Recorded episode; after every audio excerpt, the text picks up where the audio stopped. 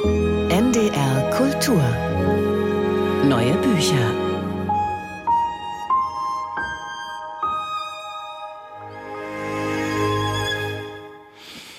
Unser Rezensent Uli Hufen sagt, der originellste aller zeitgenössischen russischen Schriftsteller heißt seit über 30 Jahren Wladimir Sarokin. Seine tabulose, experimentelle Prosa machte ihn zunächst zu einem Liebling von Freunden avantgardistischer Literatur. Doch erst nachdem konservative russische Hurra-Patrioten ihn 2002 der Pornografie bezichtigten, wurde Sarokin zu einem großen Star. Skandale wechselten sich ab mit Literatur literarischen Preisen. Die Auflagen schossen in die Höhe. Seit 2022 ist all das vorbei. Nach dem Angriff auf die Ukraine erklärte Sorokin in Berlin, er werde nicht mehr nach Russland zurückkehren. Wie lange seine Bücher noch in Russland verkauft werden, steht in den Sternen. Im Verlag Kiepenheuer und Witsch ist jetzt der Roman Dr. Garin erschienen. Uli Hufen stellt ihn vor. Zehn Jahre sind vergangen. Zehn Jahre im Leben von Dr. Garin, zehn Jahre aber auch seit die deutschen Leser dem charismatischen Arzt mit Kneifer zuerst begegnet sind. Zehn Jahre später stiefelt Dr. Garin putzmunter auf Titanbeinen durch das Nobelsanatorium Altai-Zedern.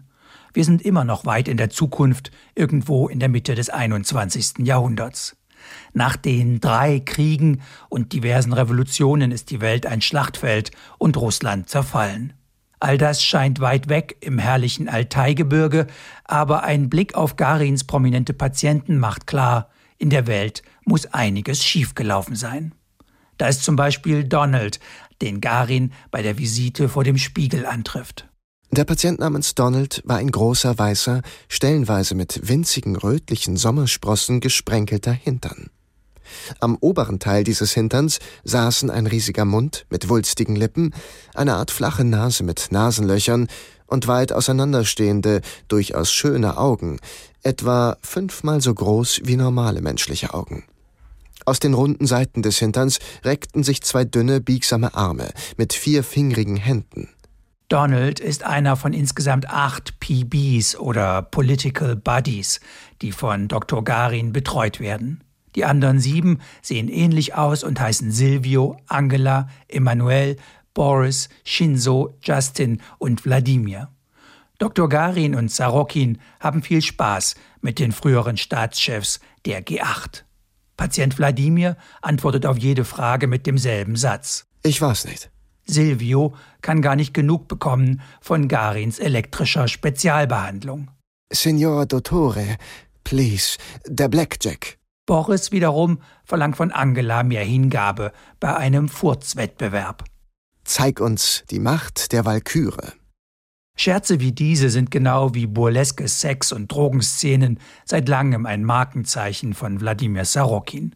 Auch in Dr. Garin bestaunt man seine ruchlose Erfindungsgabe. Aber weil die Welt ist, wie sie ist, wird das famose Treiben bald rüde unterbrochen. Haben Sie schon die Neuigkeiten aus Schemonaicha gehört? Nein. Die Kasachen haben ein Ultimatum gestellt. Nämlich? Wenn die Atalia nicht bis 6 Uhr morgens das Nordufer der Uber aufgeben und ihre Position um 62 Kilometer zurückverlegen, behalten die Kasachen sich das Recht vor, taktische Atomwaffen einzusetzen. Genau das passiert und Dr. Garin und seine Schutzbefohlenen müssen fliehen. In der Folge entfaltet sich ein Abenteuerroman aus altem Schrot und Korn allerdings einer, wie ihn nur Wladimir Sarokin schreiben kann. Aber das Erstaunlichste an diesem Buch ist, dass es nicht nur atemlos ist, sondern auch vollkommen leb- und emotionslos. Ungeachtet all der Gewalt und apokalyptischen Zerstörung, durch die Sarokins Helden seltsam unbeeindruckt von Abenteuer zu Abenteuer ziehen. Und darum stellen sich Fragen. Ist genau das der vielleicht größte Trick des literarischen Magiers Wladimir Sarokin? Diese Teilnahmslosigkeit in der Apokalypse. Ist das die Zukunft, die auf uns alle zukommt? Oder ist Dr. Garin vielleicht doch ein katastrophal hohler Roman? Die Antworten auf diese Fragen liefert Sarokin möglicherweise selbst. Der dritte und letzte Teil der Garin-Trilogie ist gerade in Moskau erschienen.